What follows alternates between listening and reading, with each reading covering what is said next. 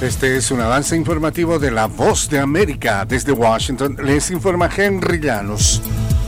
Las labores de rescate continúan a toda velocidad en la isla de Maui ante la posibilidad de la llegada de una tormenta en la zona, nos informa Héctor Contreras. Durante la más reciente conferencia de prensa realizada en la Casa Blanca, la portavoz Karine Jean-Pierre informó que el presidente Joe Biden y la primera dama Jill Biden viajarán el lunes hasta la isla de Maui en Hawái a fin de reunirse con algunos de los sobrevivientes y para revisar de primera mano los trabajos de rescate y recuperación de una tragedia que ha tenido de luto a todo el país y que ha dejado hasta el momento 106 víctimas mortales y varias decenas de desaparecidos. Héctor Contreras, Voz de América, Washington. El vicepresidente taiwanés William Lai dijo que las relaciones entre Estados Unidos y Taiwán son inusitadamente buenas durante una escala en San Francisco en el último tramo de un viaje condenado por China. Lai dijo a simpatizantes en un evento en la ciudad de californiana que aspira a convertir a Taiwán en el Silicon Valley de Asia mientras promociona el papel de la isla en la cadena de suministro de tecnología global. Taiwán es un socio crucial en los esfuerzos de Estados Unidos. Inflación, recesión, tasas de interés, empleo, desempleo, oferta y demanda.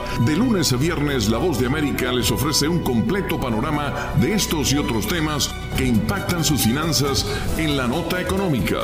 Si le interesa la economía mundial, este segmento es para usted.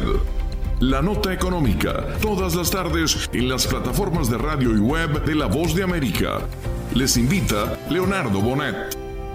Según el informe de Naciones Unidas en Colombia, disminuyeron los asesinatos de líderes sociales y el desplazamiento forzado, pero aumentaron las masacres. Nos informa Manuel Arias Naranjo. Aunque positivo respecto al segundo semestre del 2022, el informe de la Oficina de la ONU en Colombia sobre derechos humanos continúa mostrando un panorama desalentador. Juliet de Rivero, representante del Alto Comisionado de la ONU para los Derechos Humanos, reveló que entre enero y julio de este año se registraron 46 líderes sociales asesinados, 52 más y por otro lado una disminución del 33% en los desplazamientos forzados. Una disminución del 19% de los casos verificados de homicidio de personas. Manuel Arias Naranjo, Voz de América, Colombia. La policía detuvo más de 100 musulmanes enredadas durante la noche en el este de Pakistán, donde una turba de musulmanes enojados por la supuesta profanación de un Corán a manos de un cristiano atacó iglesias y viviendas de la minoría cristiana. No había víctimas ya que los cristianos que vivían en una zona residencial en la ciudad de Jaranguala se apresuraron a huir a lugares más seguros con sus familias tras uno de los ataques más destructivos registrados en el país contra la comunidad cristiana. Este fue un avance informativo de La Voz de América.